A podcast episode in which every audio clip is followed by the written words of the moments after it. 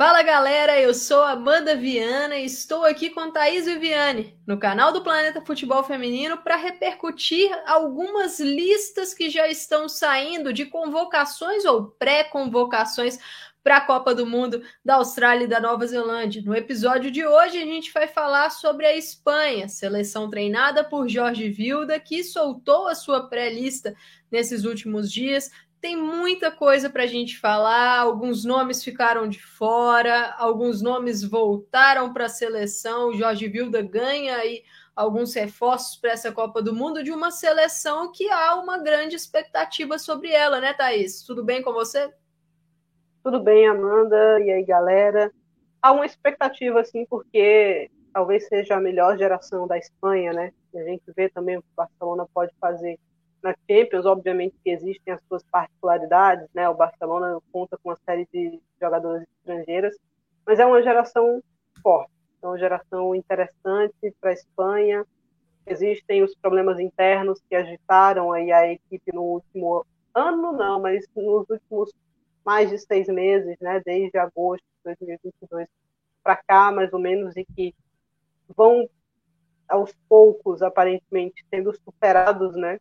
Uma parte, pelo menos, que nós tivemos algumas das 15 jogadoras que mandaram um e-mail voltando, né?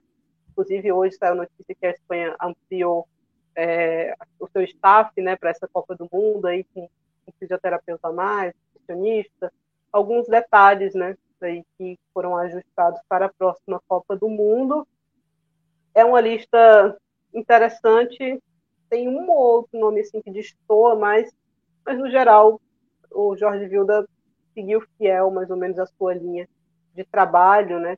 Acho que vai muito mais de como ele vai montar esse time. A Espanha, tradicionalmente, né, joga num 4-3-3, mas de repente ele já testou algumas vezes uma linha de três na defesa, né? Ele também testou recentemente um 4-2-3-1, que aparentemente simpatizou com esse sistema. Então, vamos ver como é que vai ser é, essa seleção espanhola, que eu acho que o vestiário também vai ser um ponto crucial para o desempenho da equipe na, na Copa do Mundo, já que pegou uma chave bastante acessível, né? Um grupo acessível, um chaveamento interessante, então não seria nenhum absurdo a gente imaginar a Espanha tendo o seu melhor desempenho histórico, né? Porque na, na Copa do Mundo nunca passou do primeiro mata-mata, mas aqui tem é, grandes surpresas, não seria nenhum absurdo a gente estar tá falando de uma Espanha semifinal da Copa 1. Não estou dizendo que vai ser fácil, mas que é possível, é possível. Exatamente, Thaís. É um grupo, a Espanha está no grupo com Japão, Costa Rica e Zâmbia. É um grupo que a Espanha é a grande favorita. Apesar de termos uma seleção japonesa que, na minha visão, é muito interessante. É uma, uma geração muito interessante, com jogadoras jovens muito qualificadas, que vai dar trabalho. Eu acho que o Japão vai dar trabalho nessa Copa, mas a Espanha chega como favorita para esse grupo, que cruza na fase de oitavas de final com o grupo que tem Nova Zelândia, Filipinas, Noruega e Suíça. Então, é um cruzamento favorável para que a Espanha alcance quartas de final, né, Thais? Então, a gente tem que trabalhar com isso. É, Lógico, as ausências de nomes pesados dessa lista espanhola dão uma enfraquecida no elenco. É uma seleção que, se tivesse totalmente completa, na minha visão, ela estaria no hall das grandes favoritas para essa Copa do Mundo. Mas eu acho que essa lista, mesmo com algumas ausências, é uma lista forte e o teto da Espanha é semifinal. Né? A Espanha, lembrando, ela não está no lado da seleção brasileira. Ou seja, o único jeito do Brasil cruzar com a Espanha na Copa do Mundo é se ambas as seleções chegarem ao menos na fase semifinal, porque aí elas poderiam se enfrentar ou numa possível final ou numa decisão de terceiro lugar. Bom, Thais, vamos começar falando assim. A gente não vai entrar na questão da, da polêmica envolvendo as jogadoras que entraram em litígio com o treinador Jorge Vilda, com a Federação da Espanha. A gente não vai entrar nisso. Temos um vídeo aqui no canal do Planeta Futebol Feminino em que a Thaís fala sobre o ocorrido, mas a gente precisa falar um pouquinho porque algumas dessas jogadoras voltaram para a seleção e outras dessas jogadoras, né, daquelas 15 que mandaram aquela carta, aquele e-mail, elas não estarão na, na Copa do Mundo. Três dessas jogadoras anunciaram que não voltariam: Mapi Leon, Patrick Diarro e Cláudia Pina. Duas delas, pra, as três para mim são desfalques importantes, porque a Cláudia Pina fez uma ótima temporada, é uma jogadora que fatalmente iria para essa Copa do Mundo, na minha visão, mas Mapi Leon e Patrick Diarro são melhores do mundo em suas posições. Se não são as melhores, elas estão no hall das melhores do mundo em suas funções e posições. Então serão desfalques muito pesados dessa lista, Thais serão desfalques pesados, especialmente a Map e a Patri, né? A Chapina é uma excelente jogadora, mas o Vilda nunca soube utilizá-la tão bem ali, até levou é, algumas vezes, mas com pouca minutagem sempre, então é um desfalque mesmo, acho que não é uma das que vai ser mais sentido, né? A gente teve também a ausência de Lai Alexandre, que estava dentro do, do, grupo da FINS, mas que mandou um e-mail, né, de novo, para estar apta mais uma vez. O Vilda falou da questão da lesão, dela para não levá-la, né? Ela teve uma lesão ali no fim da temporada com o City, mas ela disse que estava recuperada. Ela deu uma entrevista no mesmo dia ou no dia seguinte. Ela falou que estava apta e que falou também que é, o Vilda não gostava tanto dela como zagueira. Pelo menos ela ficava com essa impressão que é uma impressão que qualquer um que já viu a Espanha jogar algumas vezes entende bem, né? Assim, ele sempre que levou utilizou mais ela como lateral esquerda ou como volante, né? Então, eu acho que a melhor posição da Laia Alexandre é na zaga, mas também nunca foi uma das que o Vilda conseguiu encaixar tão bem ali no seu esquema, mas partindo aqui do gol, né? A gente já uma polêmica. Misa, Enis Salon, Helene Leite e Catacói. Então, Sandra Panhos mandou um e-mail pedindo para ser chamada de novo e ficou de fora, mesmo assim, da lista do Vilda, que eu sei que a gente vai divergir de opinião, porque eu acho que essa foi uma decisão acertada do Vilda. Ele criaria uma tensão muito grande no grupo, com duas goleiras disputando a titularidade, e, inevitavelmente, caso uma delas falhasse, a outra já seria apontada ou sinalizada no banco. Então, em nome de um vestiário menos tenso do que ele já vai ser, eu acho que essa decisão foi acertada. Levou só que ele vai ser como titular, mas existe um porém nisso, né, Amanda? Exatamente, eu super entendo o seu argumento, mas o porém é caso a Misa não esteja disponível para alguma partida, ela pode estar suspensa, ela pode lesionar, pode acontecer alguma coisa com ela. Se ela não estiver disponível, as outras jogadoras são pouco experientes, são jovens e assim, em termos de competições adultas, elas não são experientes. Elas não não são nem um pouco experientes é, em termos de competições adultas com seleção. E, e isso me preocupa um pouco. Eu entendo essa questão do vestiário, ele tá fazendo é um risco. Em, em qualquer, é, é assim, ele está escolhendo o risco dele, vamos dizer assim porque qualquer uma das situações envolveria ali algum problema. Se ele não tiver a misa disponível, ele vai ter que apoiar numa jovem. Acredito que a Helene Leite deve ser talvez a, a primeira reserva. É uma boa goleira, Thaís. É uma, eu sei que você gosta dela também, eu acho uma boa goleira. Mas é arriscado.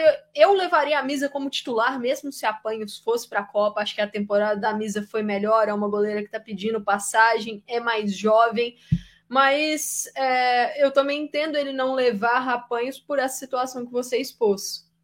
É, nenhum goleiro é a prova de falhas, assim, né? Então, a Misa teve as suas falhas ao longo Sim. da temporada, talvez mais do que em outras, mas ainda assim, em termos de momento, tá um passo à frente aí da Sandra Panhos. Eu acho que a reserva imediata aqui vai ser a Helene Leite, e aí fica uma decisão entre Catacol e entre Enid Salon, né?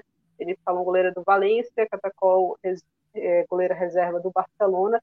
Eu acho que a Cata vai rodar aqui né, no fim das contas, mas vamos Até ver. Até porque aí. foi uma goleira que ainda não havia sido chamada, é. assim, a entrada uma lesão dela... grave, né, recentemente. Não, é, não... exato, exato.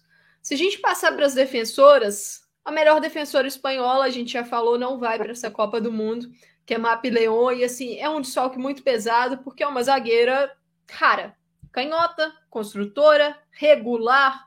Então, acho que ele vai ter um desafio aí. A volta da Irene Paredes, né? A Paredes voltou na, nas últimas convocações, eu acho que é um ponto muito positivo, porque é uma peça de experiência. E eu não acho que a te última temporada da Paredes foi tão boa assim. Eu acho que o, o, rendimento dela caiu, se a gente considerar o que foi, por exemplo, o 19-20, o 20-21, o 21-22 dela. Na 22-23, eu acho que ela caiu um pouquinho, mas ainda assim é uma zagueira segura, é uma zagueira diferenciada. E aí entra quem será a companheira da Paredes. A Ivana é uma jogadora mais experiente, eu acho que é a peça talvez que o Vilda goste mais mas tem Rocio Galvez, que eu acho que fez uma temporada melhor pelo Real Madrid, é uma boa zagueira, pode ser uma opção. Você tem ali peças jovens como é, a Jana Fernandes, Laia Codina, jogadoras de defesa, peças jovens. É, Thaís, o Vilda também já usou o esquema de três zagueiros, né? Três defensoras. Então, é um setor aí que a gente pode ver algumas mudanças. A volta de Ona Bate é uma notícia espetacular para a Espanha, na minha visão. A Ona é uma das jogadoras né, que mandou aquele e-mail se colocando à disposição para voltar para a seleção. Hoje ela é, na minha visão, a melhor lateral direita e que também pode jogar muito bem na esquerda. Então, como é que você vê esse grupo de defensoras que o Jorge Vilda convocou aí? Nessa pré-lista, no caso.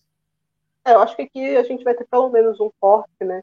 Ele leva uma Jana que é jovem, vem de uma lesão grave, também versátil, né? Pode jogar na lateral, pode jogar de zagueira ali.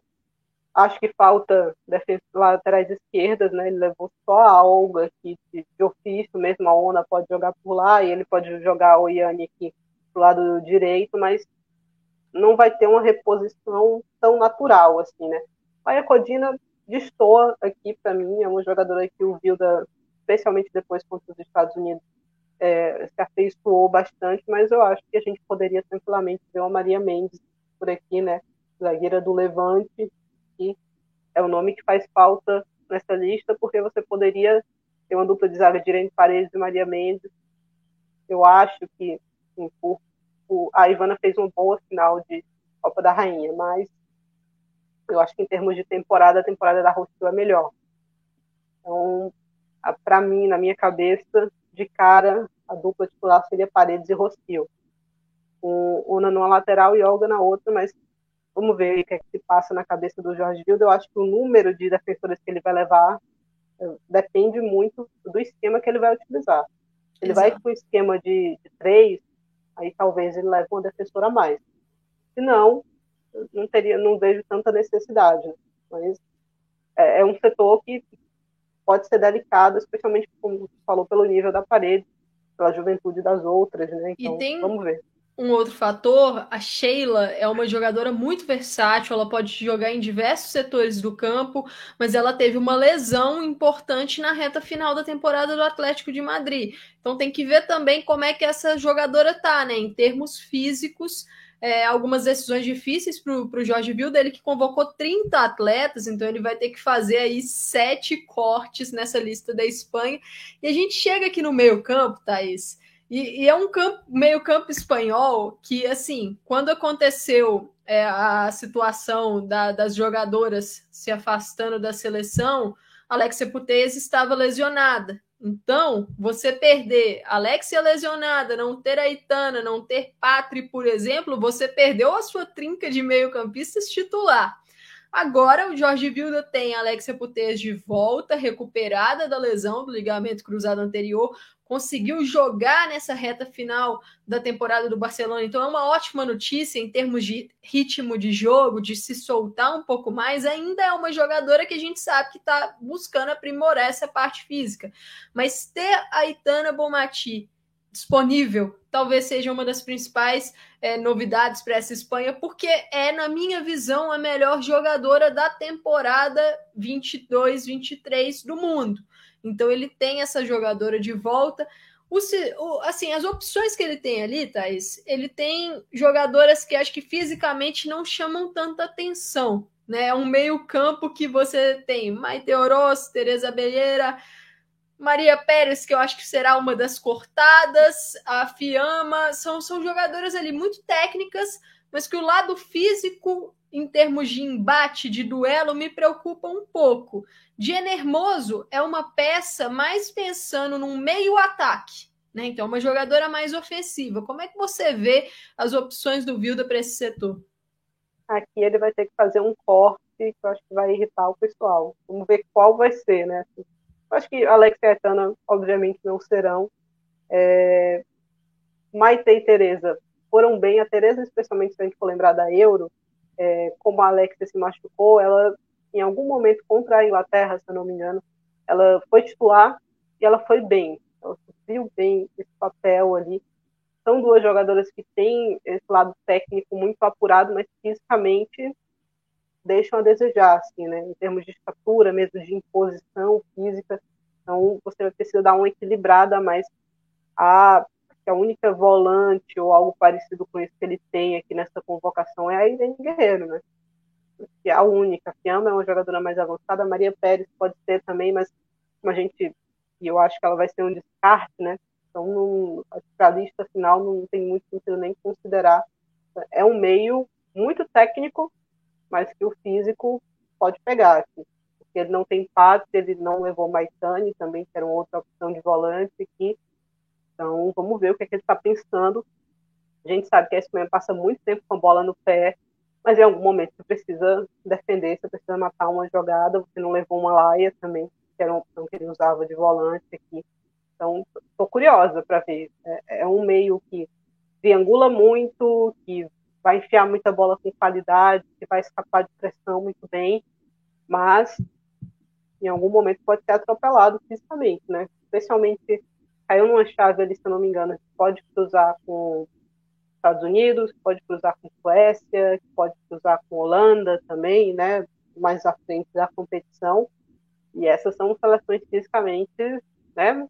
Mais aptas assim, do que a Espanha. Então, vamos ver o que é que ele vai fazer nesse meio de campo. Mas aqui, na minha visão, são pelo menos dois, três descartes que ele vai ter que fazer para conseguir encaixar aí no, no número necessário na parte da frente, né, nas atacantes, Alba Redondo, artilheira do Campeonato Espanhol, então acho que essa tá e vai, né, a Copa, a mesma coisa para Esté, Marta Cardona é uma jogadora que o Vilda gosta muito, a cresceu bastante na seleção, né, daquele momento que ela entrou numa, um amistoso em fevereiro do ano passado, aquele torneio amistoso com Inglaterra e Alemanha, entrou num corte, né? né?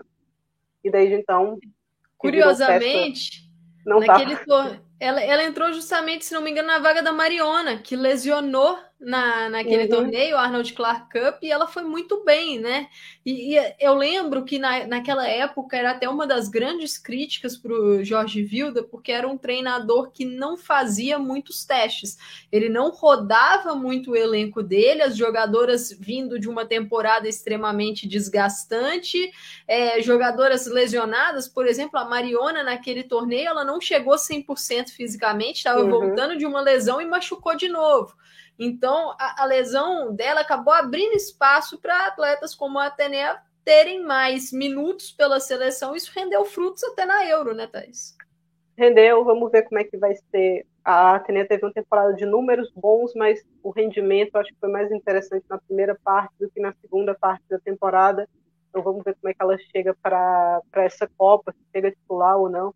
Mariona voltando é uma notícia excelente, né? Porque é uma jogadora versátil, pode jogar um pouco mais aberta, pode jogar centralizada também. É, então, um nome legal. E Magabarro, jovem jogadora aí, a gente viu bastante dela é, na Copa do Mundo Sub-20 do ano passado. Acho que vai ser um dos um descartes aqui nessa lista. É, e aí, a Salma eu acho que ele vai levar.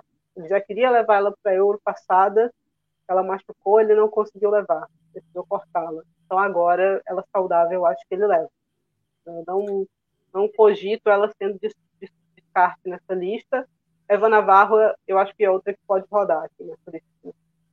Eu tô com você e assim, eu acho que a Salma ele tem que levar porque ela e a Atenéia são aquelas peças que garantem a característica da velocidade para esse ataque. É um ataque que tem muitas jogadoras técnicas e nem todas conseguem ter essa velocidade para atacar a última linha, para ir para aquele um contra um, para ser aquela jogadora desequilibrante. Então a Salma e a Tené, elas garantem isso e são atletas assim, de pé trocado.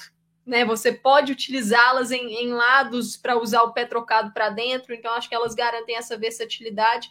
Acho que a Ima Gabarro vai para essa pré-lista mais pela questão da experiência. Duvido muito dela pegar uma lista final, uma jogadora que foi muito bem no Mundial Sub-20, artilheira pela Espanha, que foi a, a campeã.